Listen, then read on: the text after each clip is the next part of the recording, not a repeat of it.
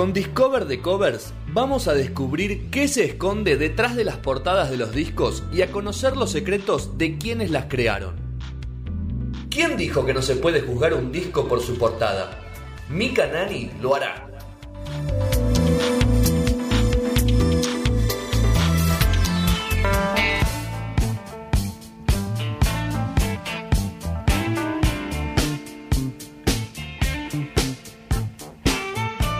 Siete y 28 de este lunes 11 de abril eh, arrancamos el aleteo, Stun, y lo, mientras- muy lindo tu separador, Mica.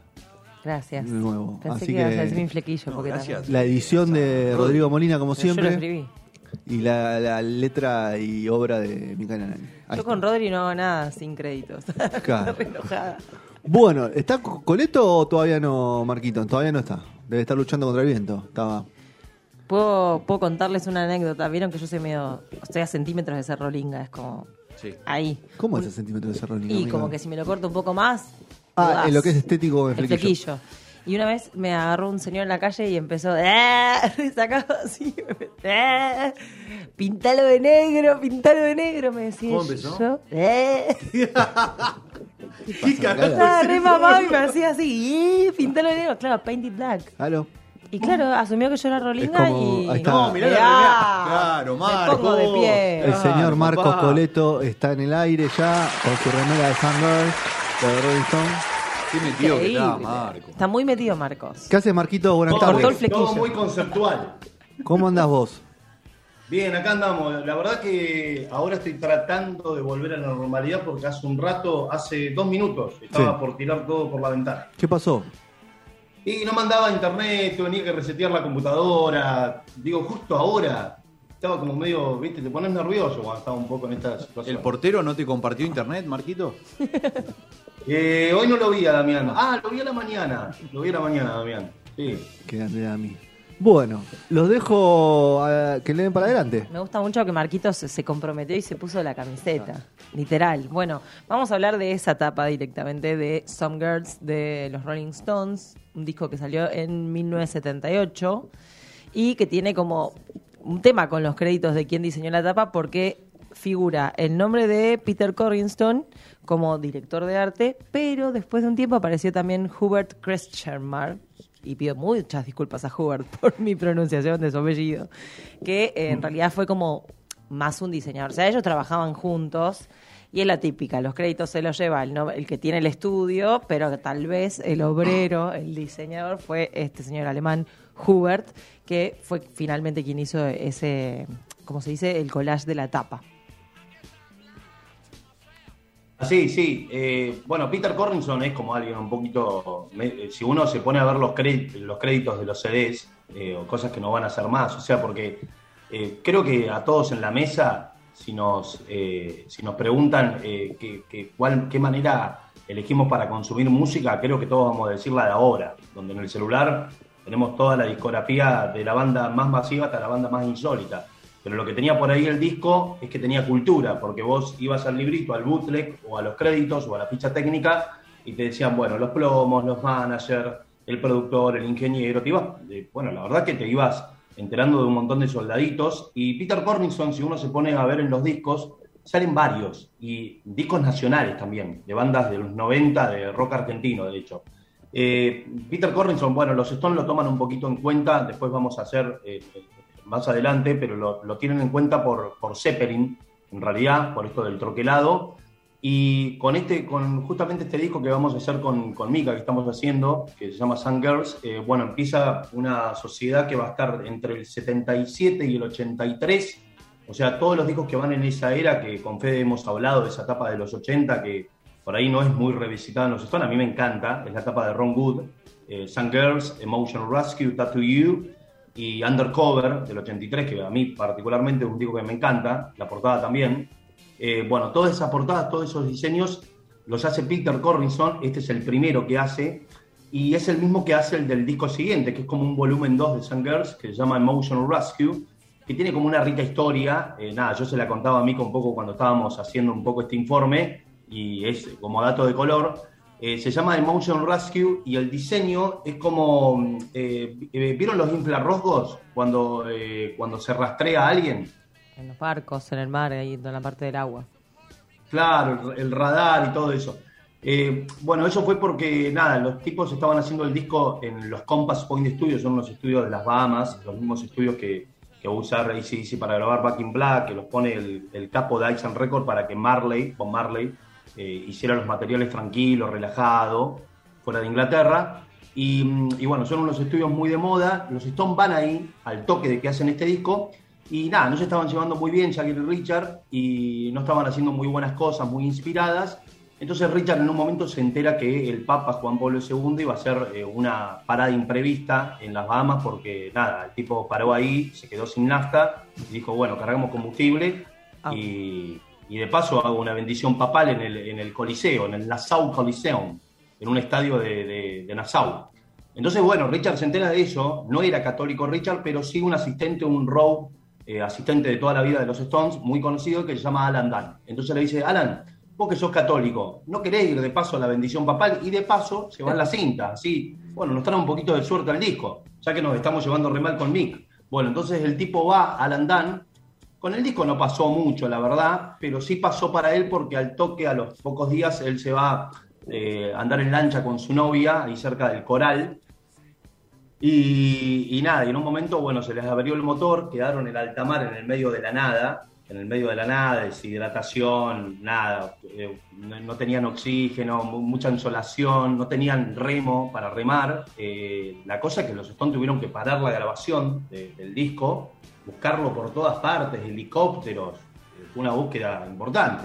No lo encontraban por ningún lado, y la mamá de Alan, la mamá de Alan Dunn, dijo después que el bote que pasó de la nada ahí al rescate fue enviado por el Señor, por Dios y por esa bendición del Papa, y por eso los Stones le pusieron rescate emotivo. Y por eso todo este diseño de, de los inflas rojos, que es el siguiente trabajo que haría Peter Cornelison después de, de Sun Girls. Exacto. Pero volviendo a Some Girls, toda la, idea de la portada de este juego, porque no sé si sabían, pero es un disco que eh, originalmente, por lo menos eh, la, edición original de, de allá, cuando vos sacabas el disco, quedaban la- estaban caladas las imágenes del frente, entonces hacía un juego entre lo que había atrás y lo que había adelante. Esa idea, al parecer la trajo Mick Jagger, la charló con el director de arte y lo que hicieron, lo que hizo este chico Hubert, el alemán, fue sacar de una, de una publicidad de pelucas para mujeres negras, para mujeres de color, perdón, eh, y lo combinó con estas siluetas de colores y con las caras de los Rolling Stones. Entonces, esa idea, o sea, esa portada básicamente es full pop art.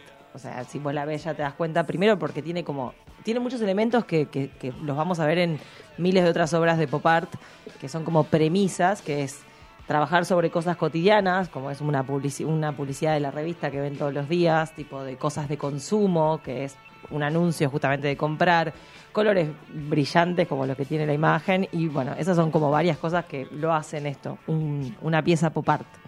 Y lo que pasaba con esto era que estaba calada la tapa y cuando vos la sacabas quedaban como distintos. eh, eh, inicialmente hicieron como muchas pruebas, se les ocurrieron muchas cosas.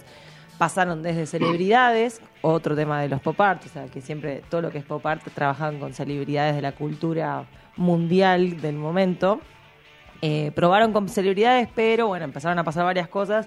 Terminaron llegando a una, a una etapa donde había colores y los Rolling Stones y bueno, un par de textos y qué sé yo. Esto mismo, este mismo recurso del troquelado, de sacar y poner, estaba en el disco que eh, justo lo mencionó recién hace un ratito eh, Marcos, que es Physical Graffiti de Zeppelin, que también está diseñado por este señor, eh, Peter, y que había salido creo que en el 75, ¿no? Es, es el del El disco sale en el 75 y, por, y esa es la referencia que toman los Stones para llamar a Peter Cornelison, por esto de- también del troquelado, eh, que en- en- de hecho si uno va, por ejemplo, a la historia de la portada de Physical Graffiti de Zeppelin, tiene un montón de, ese disco tiene un montón de linkeos, se pueden hacer juegos muy interesantes de linkeos con los Stones, porque primero el edificio que es protagonista en la etapa de, de Physical Graffiti es el mismo edificio que usaron los Stones eh, seis años después en ese video Waiting on a Friend, ¿se acuerdan? Sí.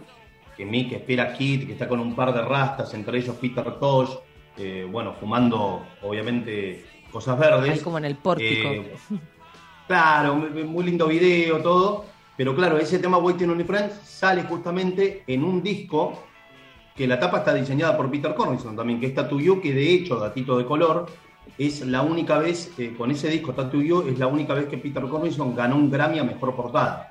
O sea, ya había estado nominado en los Grammy para la portada de Physical Graffiti, no le fue bien, no ganó, pero sí ganó en el 82 con la de con la de Tattoo You, que es la tercera que hace los Stones. Bueno, no importa. la, que- la ilustración Eh, con todos los dibujos Claro, ahí en lo, la cara. ¿no? lo de los troquelados, eh, vieron que la de Zeppelin eran como tenían los agujeritos en las ventanas y era como esta, como la de Sun Girls. Eh, vos abrías y adentro estaba todo el diseño con todas las caras de, las- de las ventanas.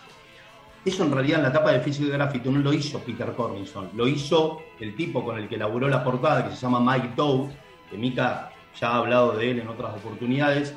Eh, o sea, el tipo aprende por Mike Dove eso de los troquelados y lo lleva a cabo en la portada de los Stones Sun Girls. Y Mike Dove, para que tengan una idea, es, bueno, como mencionó Mika muchas veces, es el, el- el diseñador de la portada Breakfast in America, que justamente que con esa portada Mike Dove gana el Grammy a Mejor Portada, con, el de- con la de Breakfast in America de, de Supertramp.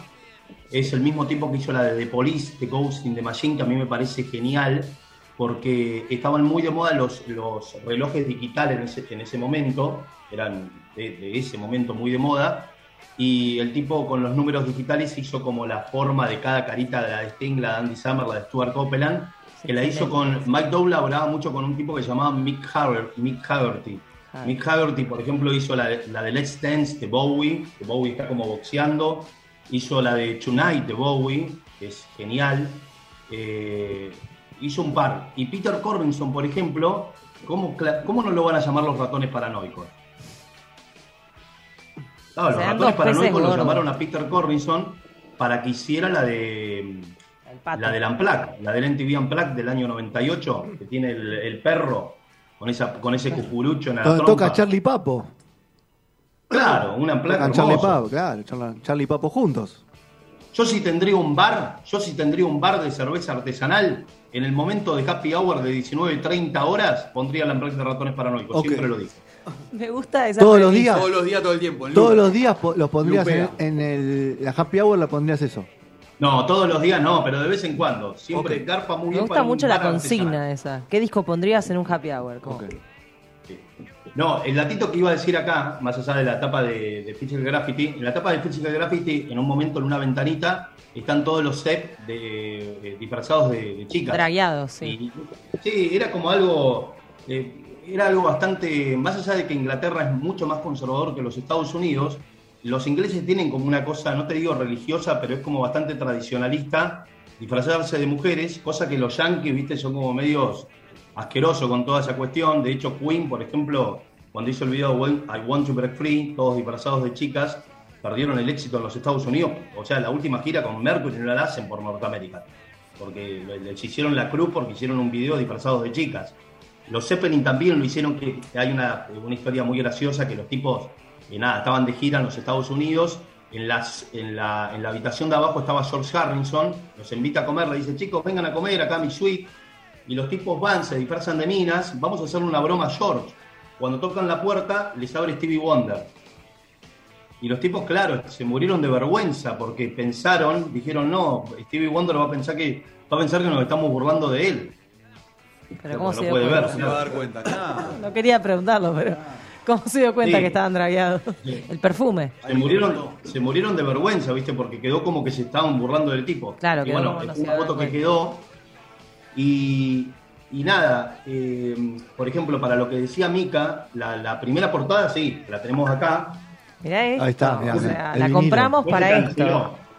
Después se El- canceló. Ok. Eh, no sé si la estoy mostrando bien. Bueno, Eh, eh, o sea, Marcos con- tiene una original, ¿entienden? Sí, La sí, pri- sí, de la primera tirada. La primera tirada. En la primera tirada salió con Marilyn Monroe, con eh, Lucille Ball, con Liza Manelli, con la, con la mamá de Liza también, con Garland. George Harrison.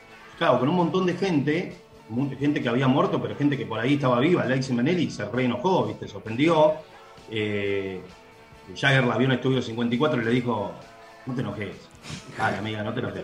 Eh, y, nada, eh, o sea, tuvieron un montón de demandas judiciales por, por derecho de autor, la tuvieron que retirar y hoy, un, hoy en día uno se compra Sun y donde estaban las caritas de Liza, de Lucille Ball, de Raquel Welch, de, de Marilyn Monroe, Ah, están las, las pinturitas y con carteles punk piden perdón.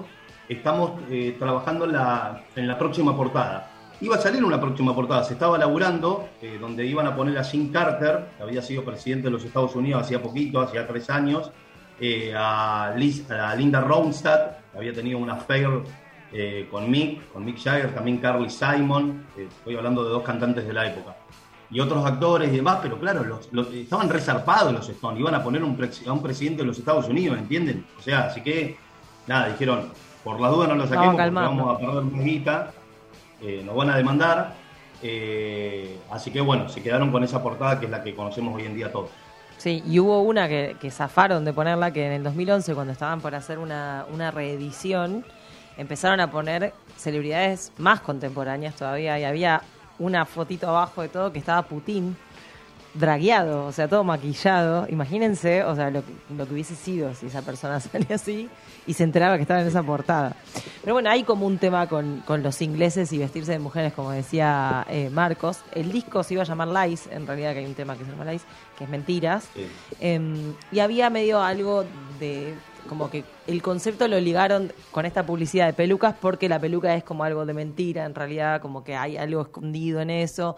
Ellos vestidos, de, o sea, dragueados, es como que están ocultando algo y a la vez están mintiendo. Entonces, bueno, eso sirvió para coser el concepto, digo, fue por eso que eligieron esa publicidad, que aparte gráficamente es impresionante esa publicidad, o sea, hay que tener una suerte de encontrar eso hoy en día en una revista vintage.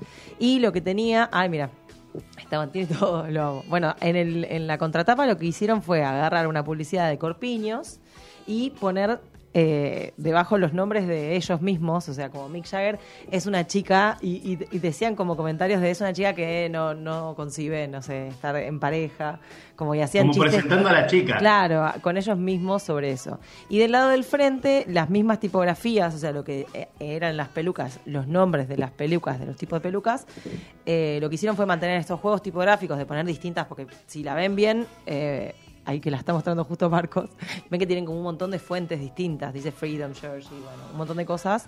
Eso son las canciones, o sea, lo que hicieron fue hacer juegos tipográficos poniendo las canciones. Em, estas caras, está, zarpado para mí, Laura. Y cuando vos lo sacás, ahí si la cámara me acompaña y Marcos lo saca, se va a ver adentro el collage, que no tiene el, el enmarcado, ¿ves? Que es donde están las caras de ellos, ¿ves? Tipo, y aparecen, aparecen de todos. Está, no sé, está George Harrison también en la tapa.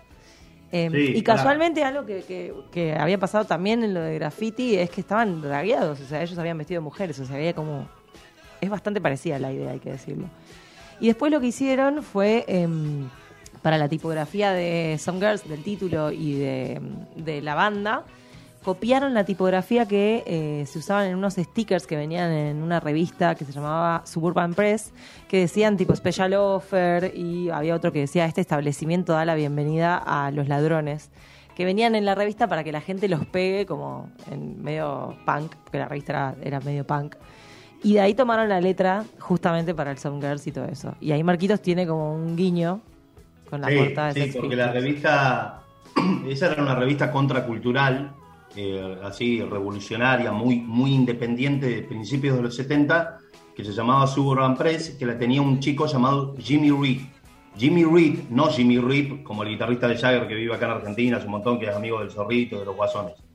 Jamie, Jamie Reed, y se, se dice Jimmy Reed, que claro, había sido compañero en la Universidad de Arte, eh, había ido a la Escuela de Arte con Malcolm McLaren. Malcolm McLaren es el manager, el, el mentor, el que creó a los Sex Pistols.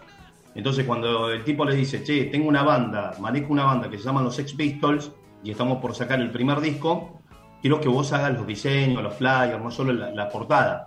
Y, nada, Jimmy Reed es el tipo que hace, que, hace la portada, el, director de esa revista Suburban Press, y él, cuando hace la portada dice de los Pistols, dice, pará, voy a pegar en la, en la contraportada los temas, los voy a pegar como si fueran pegatinas, como si fueran calcomanías. eh, que lo, lo- eh, digo, el tipo dice, lo, saco de la, de la revista Suburban Press, donde yo ponía estas calcos que dijo Mika recién, este establecimiento le da, le da la bienvenida a los ladrones, que le da a los lectores, como eran tan punks, tan frikis, eh, tan creepies, como se dice ahora, eh, lo ponían en algunos locales Y claro, qué sé yo, ibas a un local de ropa, veías este establecimiento da la bienvenida a los ladrones, y alguno se metía y se llevaba una, una chomba. Eh, Bien transgresor. Una entonces- chomba, me gusta que era la, una chomba. Una chombita. Bien Sí, una chomba, una Fred Perry. Bueno, entonces, la- las letras, eh, las letras de, de- de esa calcomanía, la tipografía de esa calcomanía, de esa para la cual Jimmy Reese se inspiró para hacer la portada de los Pistols, que después sería una, una tipografía muy ícono en, en la era del punk, es la que Vamos toman los Stones para, para la portada, para, para esta, la que está acá en el centro, que dice The Rolling Stones. Y acá no la van a disfrutar tanto la tipografía porque los que reeditaron o hicieron la reedición acá de Argentina, que no sabemos quiénes son. Asesinos. Emi Usaron la ahora Aladino. podemos decir porque- Usaron la Claro, ahora lo podemos tipografía de decir porque Emi ya cerró. Claro. Pero no se gastaron en, en hacer la misma tipografía que está en el disco original. Yo, eh, claro, ven que dicen algunas chicas, lo que hicieron fue como buscar una script, script se llama la tipografía que es así eh, como cursiva, buscaron una Claro. parecida y la, la tiraron así como... Pero si vos ves la otra, la original tiene como un trabajo, un tratamiento, y es más, se podría haber conseguido más fácilmente, pero bueno, andás a ver en la reedición que hicieron acá en Argentina cómo habrán procesado eso. Bueno, pero los Stones miraban un poco el punk, ¿viste? Jagger siempre quería llevar a los Stones a la moda, todo, y por eso, o sea, se fijaron en eso, y por eso no es casual que, por ejemplo, en la gira de, de Sun Girls, de este disco, en toda la gira, el vestuario de Mick Jagger, que siempre tenía un vestuario, el vestuario era una remera que la había popularizado Johnny Rotten en los Sex Pistols, que, que tenía el Destroy, que es un recontra léxico en el diccionario de los Sex Pistols, y de hecho, Mick Jagger fue el que pagó la fianza, esto no lo sabe mucha gente, pero fue el que pagó la fianza para que Sid Vicious saliera de la cárcel la última vez. Y claro, Vamos. mucha suerte no le trajo a Sid Vicious porque esa noche, bueno, la mamá le puso la dosis de heroína con la cual murió. La quedó. Yo creo, estoy convencida de que Marcos te- te- tiene como muchas vidas, es como un bici, como que viene del pasado, porque mucha gente no sabe eso, Marcos lo sabe. ¿Cómo, cómo hizo? ¿Cómo? No, no sé cómo Habrá hizo. leído. O sea, porque no, me no, junto con gente grande. que estuvo con los Rolling Stones y que le pagó a Sid Vicious Que fueron con Jagger a pagar la, la fianza. la fianza, Sí. claro. Sí. En Bueno, no, eh, lo último que queríamos decir es que, que este disco es el, también con el que arrancan una era, se reivindican con este disco, se reinventan. A ver, alguien que quiera escuchar, quiera empezar a escuchar los Rolling Stones y escuche lo que va del 68 al al 72 y después escuche de Sun Girls a Sí, son Dirty dos bandas distintas, o a Teen. Life o a Tattoo You. Sí, o sea, son los mejores Stones, lo, más sustancial está ahí. Y mm, eh, digamos, eh, con este Sun Girls es donde arrancan una era de grabar todos los discos en los Patio Marconi, que son unos estudios que tenía la EMI en París, en Francia, muy cerca del Parque de los Príncipes, que es el único estudio que usaron los Beatles por fuera, no solo de Abbey Road, sino de Inglaterra. O sea, los Beatles grabaron en Abbey Road, un poquito en los Trident, un poquito el álbum blanco, el álbum blanco que tenía una consola de, de ocho canales que los Beatles nunca habían laburado con tantos canales. Y el, y el único estudio que usaron por fuera de Inglaterra fue este de París porque estaban de gira, era la época que Brian Einstein los exprimía haciendo conciertos, estaban en Francia, tenían que hacer un simple y graban Hey Band Me Love. No sé si lo pronuncié bien, perdón. Come Back Me Love. Sí. Back Me Back. Así es mi alias Claro. del banco. Ese es mi Lo alias del hacen, banco. lo, hacen en estos, lo hacen en estos estudios. ¿Cómo es tu alias del banco? Sí. No, no te vamos a mandar plata igual, ¿eh? Mi- Mi alias del banco es cant.by.me.love. Bien de cornuda, pero, eh, pero bueno, es lindo, es simpático, la gente lo recuerda, gracias. Perdón, los Stones Marquito. un poco lo, lo- lo popularizan y lo, lo hacen casi lo hacen casi propio a partir de este disco que es nada eh, ellos se despiden de el- lo último que graban ahí va a ser recién en el 85 con Dirty Work que ya conté muchísimas ve- muchísimas veces la anécdota que cuando están grabando Dirty Work ahí lo conocen a Vilas porque Vilas va por medio de Hay un Francia, artículo. Hay un artículo. Aparte el de- estudio, no, pero aparte el estudio estaba muy cerca del Parque de los Príncipes, Fede. Entonces, viste, era un lugar. Eh, Roland Garros donde- también por ahí. Claro, era un lugar que era bastante habitué, Vilas. Entonces claro. pasó por ahí a saludar. Y nada, estuvo tres días con los tipos mientras laburaban en la canción Dirty Work, justamente, que es lo último ya que graban los Stones en estos estudios que inauguran grabando con este disco. Muy bien. ¿Algo más? Marquito, ya lo liberamos a usted porque tiene que ir a hacer el programa. Sí, 8.51 me tengo que ir corriendo, no Vaya. sé cómo Se tiene que ir a pagarle la Un fianza. abrazo, un abrazo grande. Un abrazo muy grande y bueno, Mica, eh, un gusto. Lo mismo digo. Como unimos las secciones. eh, pero viste, bueno, no, creo que eh, no bien. nos pisamos. Tuvimos, porque Mica hoy estaba media preocupada con, con dónde entrábamos cada uno y la verdad es que salió redondo. Salió muy Chavo. bien. Después la escuchen y van a decir qué bien que salió. Gracias, Marquitos. Yo le agradezco porque la verdad que toda la data vino de, de O obra sea, de lo los- escribió todo él. No, no, lo, lo escribí yo Ah, en mi parte, bueno. pero él me, me facilitó Bueno. muchas, muchos artículos. Ah, él te, te acercó la información. Bueno, tiene, es, es realmente una persona con muchos conocimientos. Y ¿Qué hace? ¿No apagó, da- no poco apagó la miedo. cámara? Apaga la cámara. Apaga la cámara. apaga la. Ah, Tenemos miedo, tenemos miedo que, ver cualquier cosa. Lo podemos ver en boxer, capaz. ahora está con la remera, pero abajo no tiene Claro. nada, ¿viste? Pero bueno, qué Bien punk el asunto. ¿Le quedó algún dato más? No, eso, eso fue básicamente todo lo que había. Seguramente haya más linkeos que Marcos podría hacer de acá que nos muramos, pero bueno, Es un disco de los Stones que tiene, para mí, todas las canciones buenas. sí. Las 10 coincido. canciones son todas buenas. Así que es un gran disco para escuchar y muy bien grabado. Tiene una buena grabación y tuvo una reedición hace poco que Sí, lamentablemente está en Spotify. Pero viste, después te tira todas las Está reediciones. tuyo también, o sea. Una porquería. Capaz te llega un momento en el que está todo como duplicado. No, una porquería, las reediciones son una porquería. Pero bueno, aún, y es un disco que en vinilo se puede conseguir, obviamente una, una edición. La edición escucha- no nueva. Claro, Sí. no No nueva. vieja, digo. Y la que tiene Marquitos, por ejemplo, no, no está calada. O No sea, está calada porque es editada acá. No, y olvídate, ¿sabes lo que debe salir a hacer eso acá? Pero bueno, no, no nos vamos a meter en ese tema. Bueno, cerramos este bloque. Se prepara Juan para venirse con las ultraderechas y medio ambiente. Juli desde allá también desde Patagones estará entrando en calor. Vamos a escuchar Shatter de los Rolling Stones, que es el tema que cierra el disco. Eh, muy lindo, un muy lindo rock and roll. Y ya venimos, Mika, mientras va a tirar unos pasos, eh, ya venimos con manos sonoras.